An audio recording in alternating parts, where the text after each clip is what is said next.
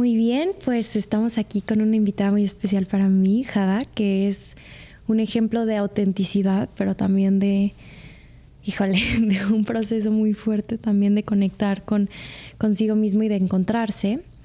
Y pues le invitamos a hacer todo lo que es a este podcast. Entonces, muchas gracias por venir.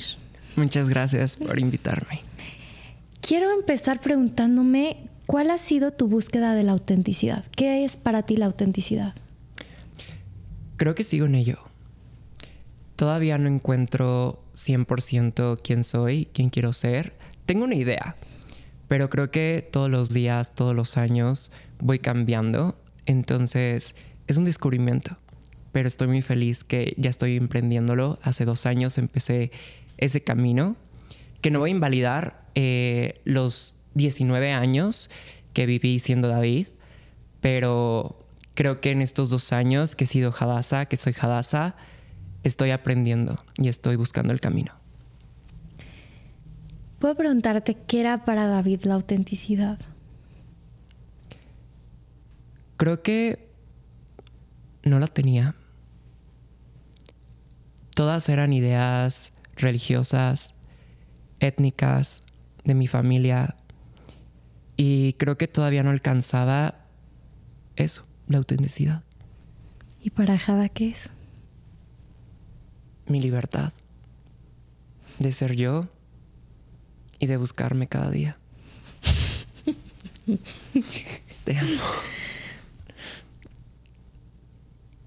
¿Cuáles han sido los momentos más importantes en tu proceso y en tu vida?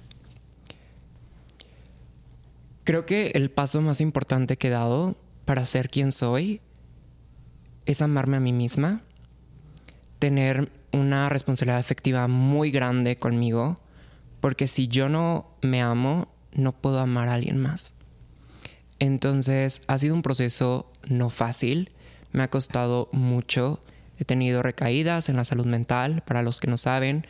Eh, tuve depresión, eh, sufro ansiedad, soy una persona borderline. Entonces ha sido un proceso muy difícil en donde he tenido muchos intentos de suicidio, he pasado por momentos de quiebre totalmente. Tuve dos semanas en las que me recetaron un medicamento que me puso muy mal y fueron dos semanas que no sabía ni cómo me llamaba. Y tuve que estar en rehab para dejar como ese medicamento que fue una droga y me hizo perder la noción de quién era. Entonces, pero también gracias a eso pude experimentar mi momento más vulnerable, mi momento de pérdida y gracias a eso me volví a encontrar. Pero no, no me encontré como era antes sino como que encontré algo que nunca había pensado que podía ser. Y eso es algo muy fuerte que he vivido, pero eso me hizo más fuerte de lo que algún día fui. ¿Y qué fue eso que encontraste? Encontré que puedo ser vulnerable. Porque toda la vida me enseñaron que la debilidad era como un defecto, que ser frágil es un defecto. Pero en ello encontré fuerza. En ser débil encontré mi fortaleza, porque acepté cuáles son mis puntos débiles y pude ir trabajando con ellos. Y en algún punto de mi vida los hice una fortaleza. Y los estoy haciendo una fortaleza. Entonces, eso es de valientes. Reconocer nuestra fragilidad, pero eso no significa que nos vamos a romper. Nos podemos quebrar, pero nosotros mismos vamos a juntar esas piezas y volver a ser nosotros. Me encanta. Te puedo preguntar, bueno, tengo varias preguntas, pero ¿cuáles fueron como, porque creo que hubo un momento en el que entendiste que ya no eras David y que eras Hadassah. ¿Cómo fue ese momento como en el que dijiste, ya, quiero quitarme este disfraz que al final es el que este personaje que, me dijeron que era, que, me, que me enseñaron que era, y me di cuenta que no soy. Y que hay algo dentro de mí que me está diciendo, ¡pum!, me lo quiero quitar de encima. Creo que fue un proceso de muchos años, de mucho descubrimiento, pero realmente le tengo mucho aprecio a David. No quiero romper con él, no quiero abandonarlo, porque siempre va a ser una parte de mí. Gracias a él yo estoy aquí. Sin él, sin el gran niño adolescente y casi se convierte en hombre, pero le dio esa bandera para que Hadassah se convirtiera en mujer. Entonces sin él yo no estaría aquí. Entonces le agradezco demasiado por mantenerme viva, porque sin él no podría lograr lo que soy y lo que quiero llegar a ser. Entonces, de aquí en adelante lo que haga es por ese niño, por David y por Hadassah. Qué bello. Gracias. Em, bueno, esto tiene que ver un poco con esto, pero ¿qué has tenido que dejar atrás para ser tú? Creo que todo. Muchos pensamientos limitantes que yo misma me creé, pero también me crearon. Eh, romper con todo lo que conocía y había cosas que hasta yo misma tenía estereotipos sobre lo que era una identidad, una orientación. Yo misma tenía prejuicios sobre mí. Pero realmente me di cuenta que no era mi mente, sino era lo que había aprendido de mi familia, de la sociedad, de mi religión. Entonces, ha sido un proceso descubrir y darle nuevo significado a las palabras que antes pensaba, borrar esos significados y empezar unos nuevos. Y eso obviamente me dio una libertad y una alegría y una fortaleza enorme en la persona que me estoy convirtiendo, en la que soy y en la persona que quiero ser. ¿Reconoces alguna de, de estas como limitaciones que tú misma te habías puesto? Porque obviamente ha sido un proceso muy grande, no solo por religioso, sino sexual, ¿no? O sea, como de...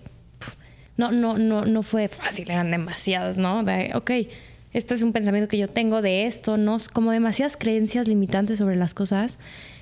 Pero ¿hay, ¿hay alguno o algunos que nos podrías como mencionar que han sido los más duros? Pues algo súper importante era la sexualidad. Yo tenía un anillo de castidad y pensé que tenía que guardarme hasta el matrimonio para tener relaciones sexuales.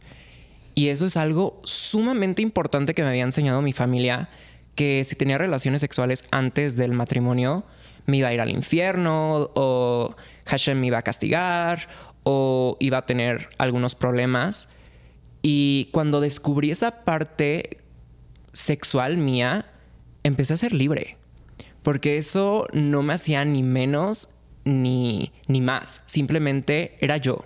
Era buscar mi placer, mi, mi cuerpo, conocerlo. Y eso es algo muy bonito. Creo que nunca había hablado de esto de la sexualidad, así que es algo muy padre librarme de eso y decirle a todas las personas, sobre todo a todas las mujeres, que nuestro placer sexual no nos define de quiénes somos ni cómo nos puede ver o la validación que nos puede dar un hombre o una mujer. Me encanta porque yo, bueno, también he, pasado por eso muchísimo, ¿no?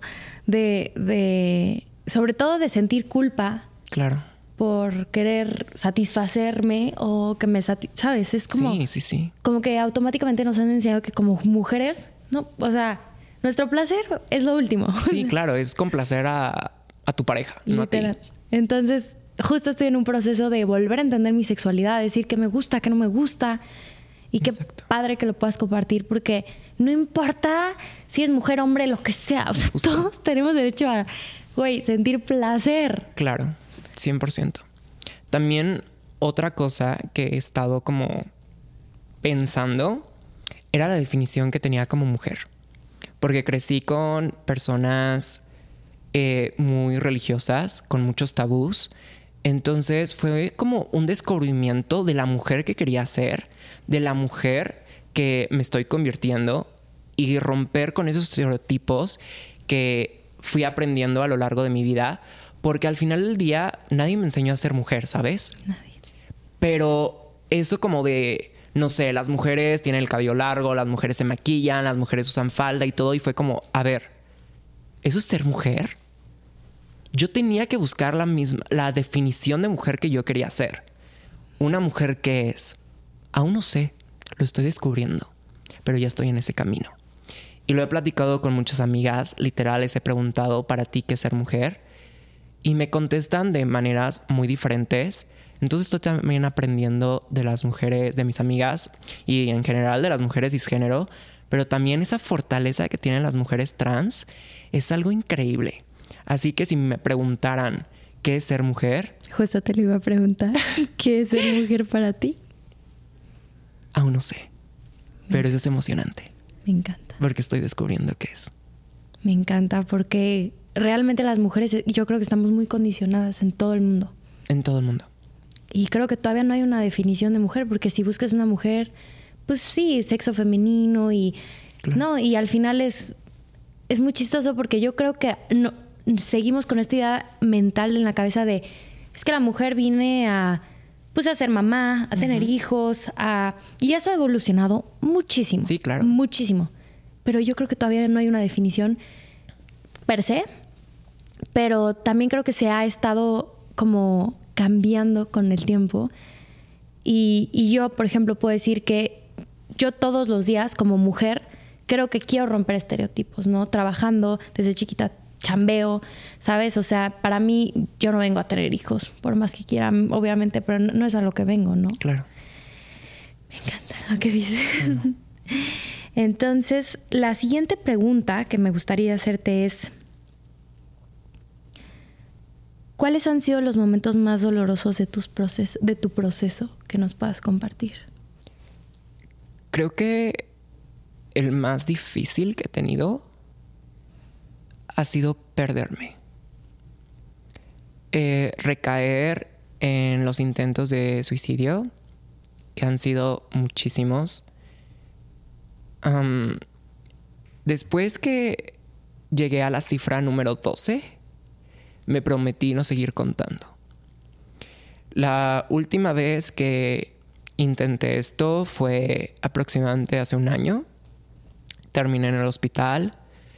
Eh, me, me corté las venas y recuperarme de eso fue muy difícil.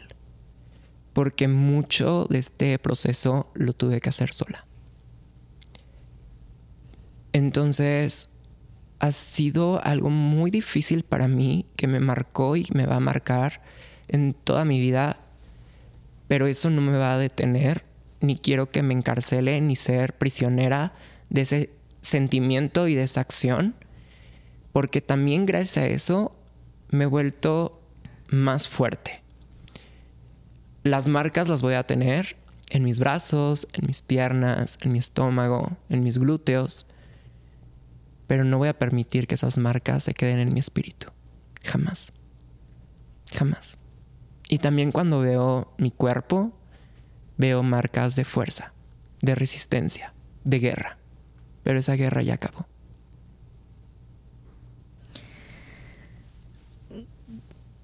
¿Cómo se sintió? Lo... Es que me llega esto porque yo también viví algo similar de perderme, ¿no? Que ha sido lo más doloroso y, o sea, horrible, ¿no? De llegar a un momento de verme al espejo y decir, ya no sé quién soy. No tengo ni idea. No, no sé ni a qué vengo, ni qué estoy haciendo en este mundo, no sé nada. ¿Cómo se sintió para ti perderte? honestamente, no sentí nada. No había emociones, no había acciones, simplemente era nada. No era nadie. No tenía nada, no sentía nada. Estaba cansada. Creo que ese sentimiento de tristeza, depresión, enojo dejó de existir y lo único en ese momento que estaba en mi cuerpo, en mi mente, en mi espíritu, era estoy cansada. ¿Estoy cansada de qué? No lo sé, simplemente estoy cansada. Sí, te entiendo. ¿Y cómo fue, o sea, cómo lograste lidiar eso con las redes sociales, con tu trabajo, no? Porque sé que eres modelo, pero a la vez también eres creadora de contenido. Porque, ay, yo de que estoy, me fui a la playa, ¿sabes? O sea, dije, bye. Pero ¿cómo fue tu proceso? Mi proceso cada en cada temporada, por así decirlo, fue muy diferente. Pero yo no podía dejar de trabajar, ¿sabes? Porque yo me mantengo en todos los aspectos. Cuando empecé la universidad, empecé con dos carreras, psicología y derecho. Yo era la que me pagaba la universidad. Eh, yo me pago absolutamente todo. Entonces, sí, tuve momentos en los que ya no quería trabajar y todo, pero si no trabajaba, pues no tenía la economía para seguir realizando mis sueños, a pesar que los quería abandonar y literal retirarme de todo, todo, todo, todo, pero no podía traicionar, no podía defraudar a los sueños y las metas que quería Hadassah. Entonces, por David y por Hadassah sigo viva y sigo logrando y dar lo mejor de mí para poner para tener y, poder hacer todo lo que algún día quise. Me, gustaría... Em, ¿Cómo sientes que esto ha sido un ejemplo para tu comunidad? Porque, bueno, ha sido como primeriza en todo el tema, ¿no? De ser trans, de, hablar de este tema. Y también creo que hablas mucho sobre la salud mental ahí, que es algo muy importante. Eh, me gustaría un poco indagar sobre el tema de la salud mental para ti en redes sociales. ¿Cómo ha sido? Ha sido un proceso bien difícil, ¿sabes? Porque, por ejemplo, Hadassah eh, nunca tuvo la oportunidad, por ejemplo, de ir a la escuela o de vivir, entre comillas, lo que se dice como una vida normal. Eh, el proceso lo viví y lo vivieron todos en redes sociales. O sea, nunca tuve la oportunidad como de disfrutar siendo Hadassah una, una mujer trans en la vida cotidiana, por así decirlo. Todos mis procesos, todos mis cambios, recaídas, logros, sueños, metas que he logrado, todo ha sido eh, en el proceso de redes sociales.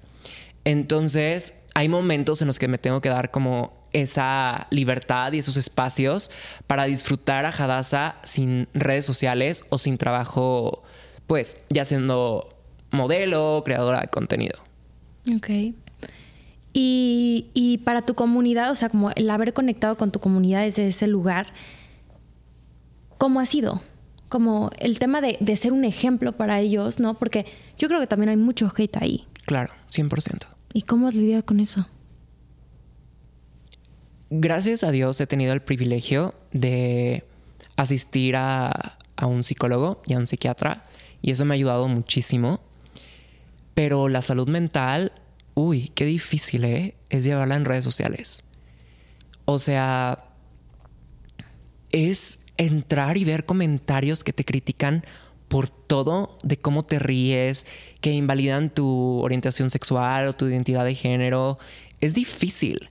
También ver mensajes, no sé, por vía Instagram o en el mismo TikTok de mátate, ¿qué haces aquí? Eres hombre, eres nada, este, la próxima vez que quieras cortarte, hazlo bien y ya vete de una vez. Es difícil ver esos comentarios porque es como, wow, o sea, no me conoces, no sabes ni quién soy, ni lo que estoy pasando. Puedes tener un poco de empatía. No estoy pidiendo que me aceptes tal y como soy, porque a lo mejor tú tienes unas creencias diferentes a las mías y eso también está bien, ¿sabes? Pero ten empatía.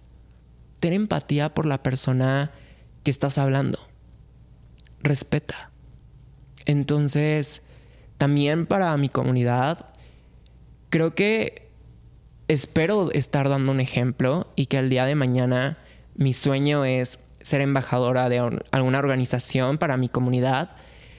Pero por el momento creo que yo estoy aprendiendo más de mi comunidad que a lo mejor ellos de mí.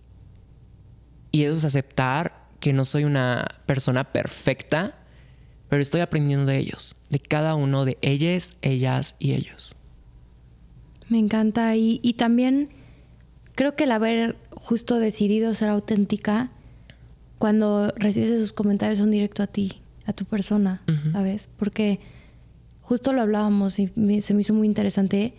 Eh, me dijeron como, no, es que una, primero tienes este personaje ¿no? dentro de redes sociales y, pues te, te critican o lo que sea, y le llega a tu personaje, ¿no? Entonces es como, ay, güey, me vale madres.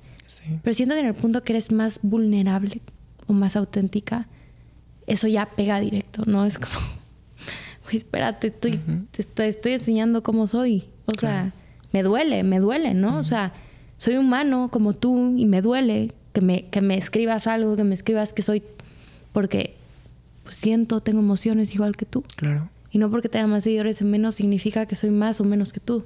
Sí, es que luego como que se pierde y verlo ya sea en influencers o en actores, cantantes y todo, como que a veces perdemos esa noción que es un ser humano, que tiene emociones y que es triste, como lo que acabas de decir, como que creamos un personaje, ¿sabes?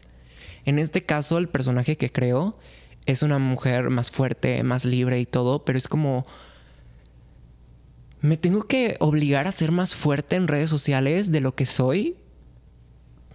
No porque no me guste mostrar mi vulnerabilidad, sino que también como demostrarle a mi comunidad que a pesar del hate, a pesar de que nos invaliden, a pesar que nos maten, que nos asesinen, que nos tiren al suelo, podemos levantarnos con nuestra voz, con nuestras acciones y con nuestra libertad.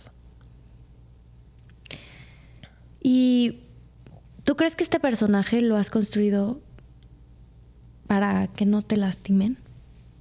Sí. Y también creo que lo más importante, no tanto que ellos me lastimen, sino que yo no me lastime. Es como un escudo. Sí. Puedo, este escudo repela esos ataques. Pero la persona que está cargando el escudo, ahí está. El escudo sí protege. Pero quien está atrás de él, quien lo está cargando, ahí está. Tu autenticidad. Sí. Y también la vulnerabilidad. ¿Y cómo describirías a esa persona que está cargando ese escudo? Que ya es momento de a lo mejor quitar ese escudo, bajarlo, que tenga que llegar lo que tenga que llegar. Porque ya aprendí no solo a poner una barrera, sino que esas balas ya no me van a penetrar. Porque me hice de acero. O me hice de cualquier material fuerte que pueda resistir esas balas. Creo que me hice tan humana, pero también tan llena de mi alma que aprendí que esos comentarios solo reflejan las inseguridades y el dolor de una persona. Hay un consejo que me dijo mi psicóloga, que en el momento cuando vea un comentario de, de odio hacia mi persona, el truco para liberarse de ello es tenerles empatía. Porque esa persona que está dando odio es porque tiene odio o sufrió algún un problema, ¿sabes? Entonces, si yo les tengo empatía, yo crezco como ser humano. Y también en el lado espiritual, que soy una persona muy espiritual, eh, siento que me leo cada día. Entonces, como que transformo ese odio a empatía y eso lo convierto a una libertad. Y lo convierto en amor también propio a esa persona que está sufriendo. Justo me encanta porque te iba a preguntar sobre tu camino a la espiritualidad, pero ya lo tocaste tú. Ok.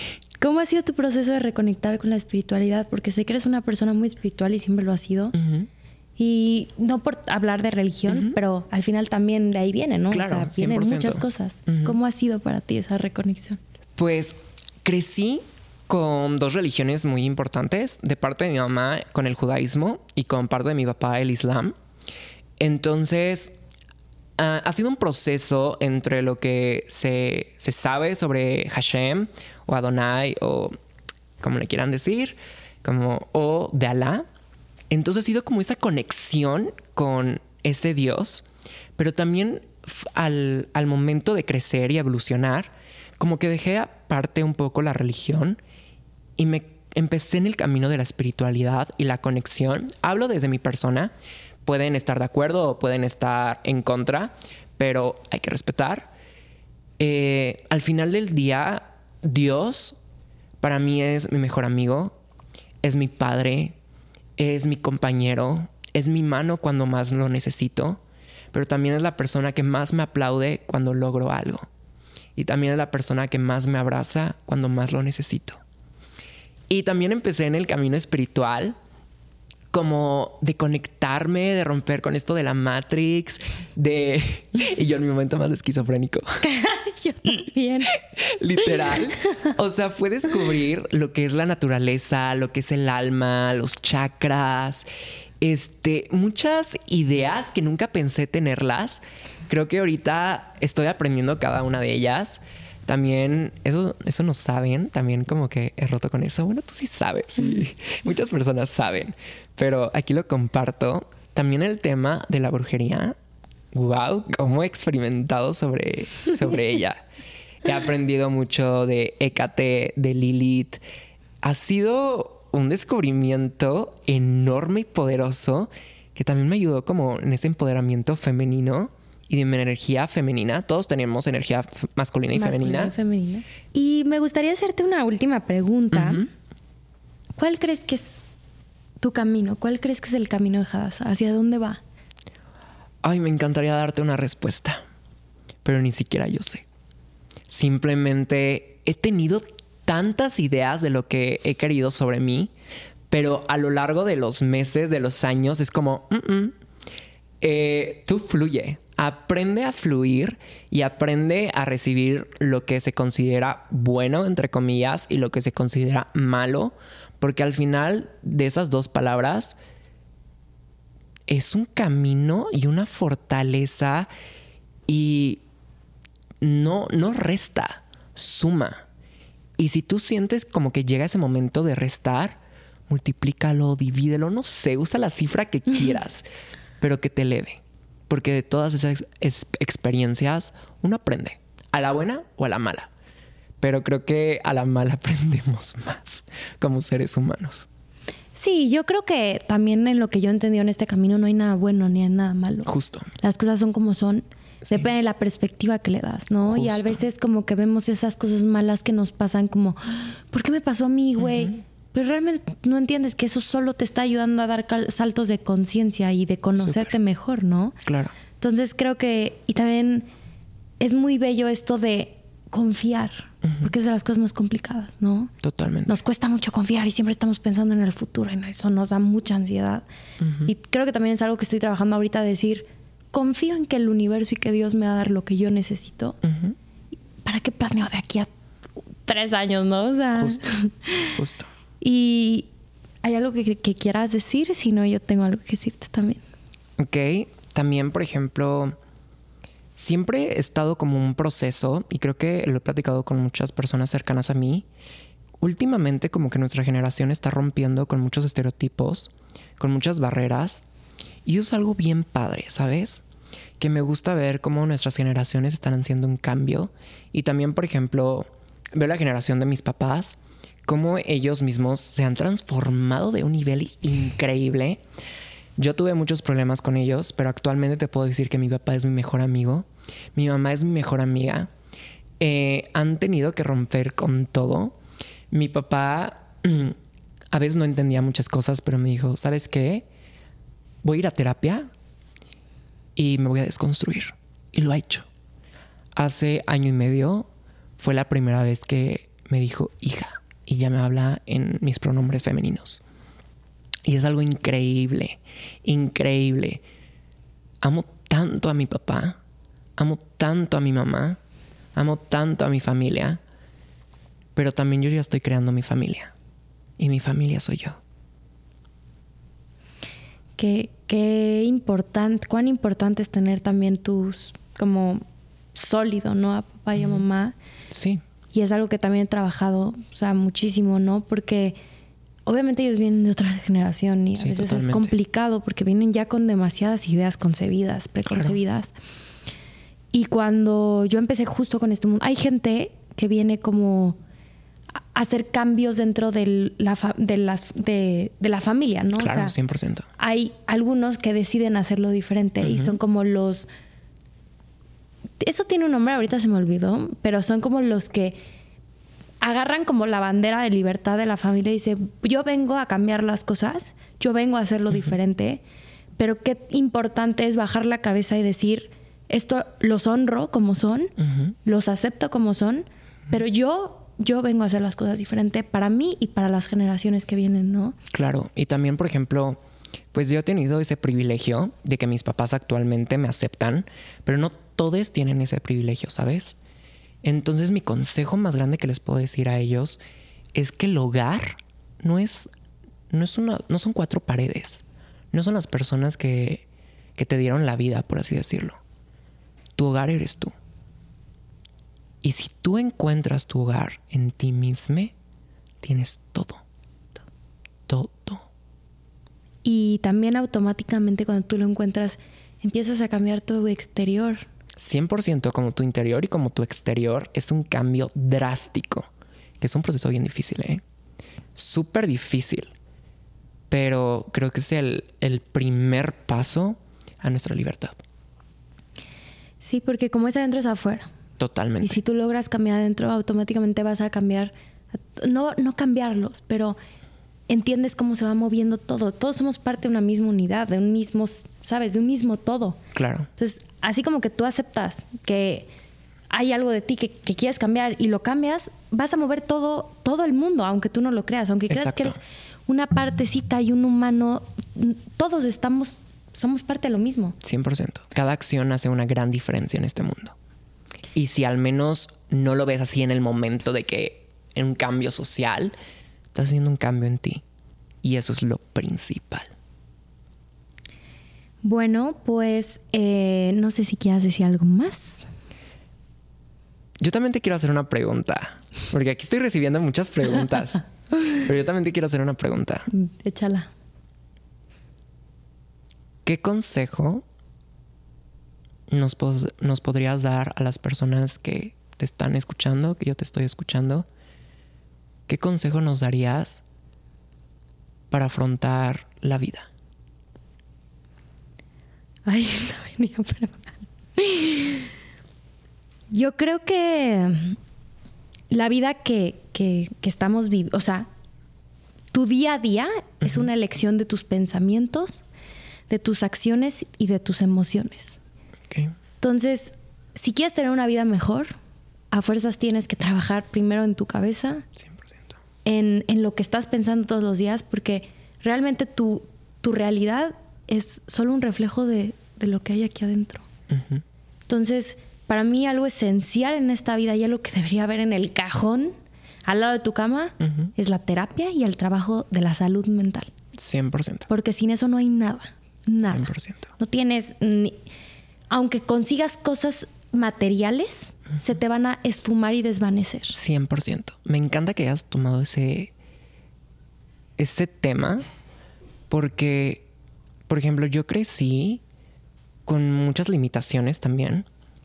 Y ahorita que actualmente pues trabajo como trabajo para lograr lo que, lo que siempre he querido, como que sí he llenado algunos vacíos, según yo, con cosas materiales, con viajes, con ropa, con bolsas, todo lo que alguna vez quise material. Pero no llenan. Nunca llenan. Nunca. Nunca. Entonces, qué bueno que tocas ese tema porque como que siento que nuestra generación también piensa mucho como en eso, que lo material como que nos puede ayudar, que el dinero da como la felicidad, da una estabilidad. 100%. El dinero da una estabilidad pero no da la felicidad. No la da. Y yo creo que no hay que estar peleados con el dinero, ¿eh? 100%, porque, bueno, tú sabes perfectamente, ni te tengo que decir, el dinero es una energía. Es una energía.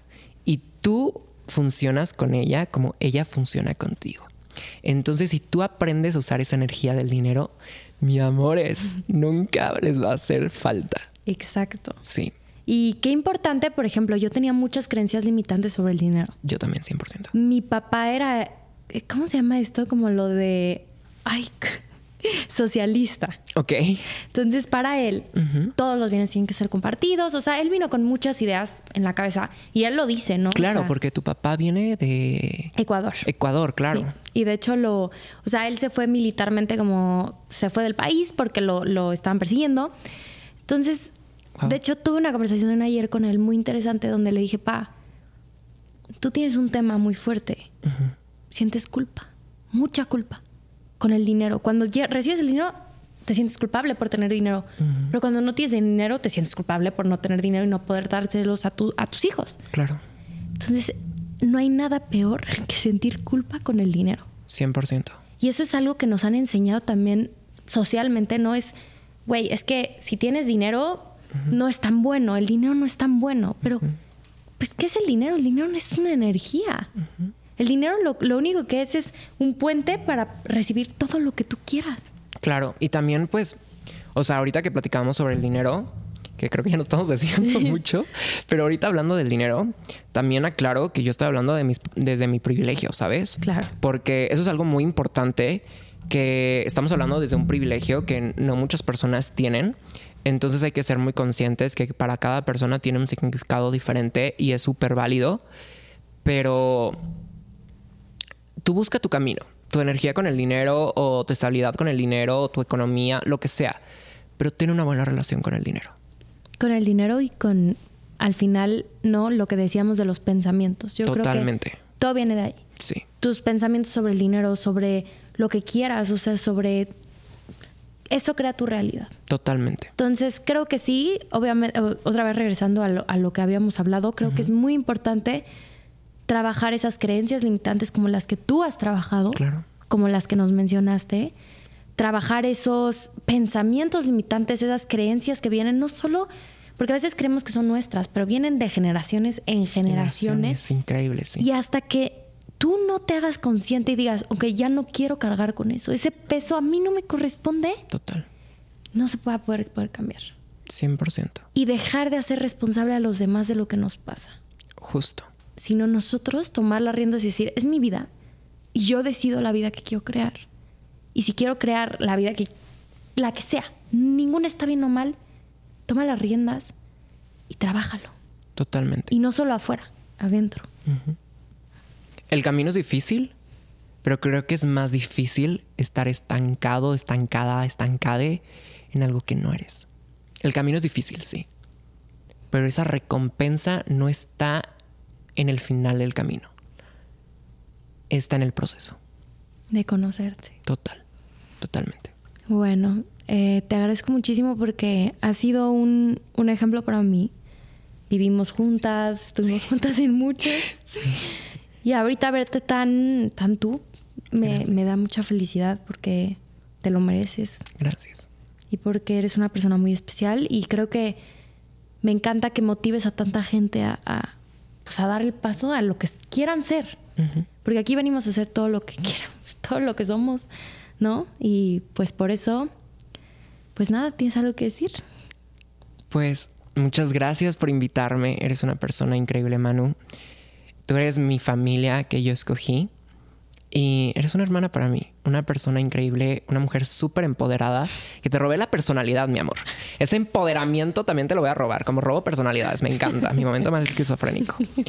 Pero eres una mujer increíble, Manu. De verdad, tienes una energía, un espíritu de fortaleza, de libertad tan valiente. Y gracias, gracias por ser, gracias por existir. Y también tú me enseñaste mucho que de mi imperfección saco, saco perfección. Y que gracias a eso soy perfectamente imperfecta.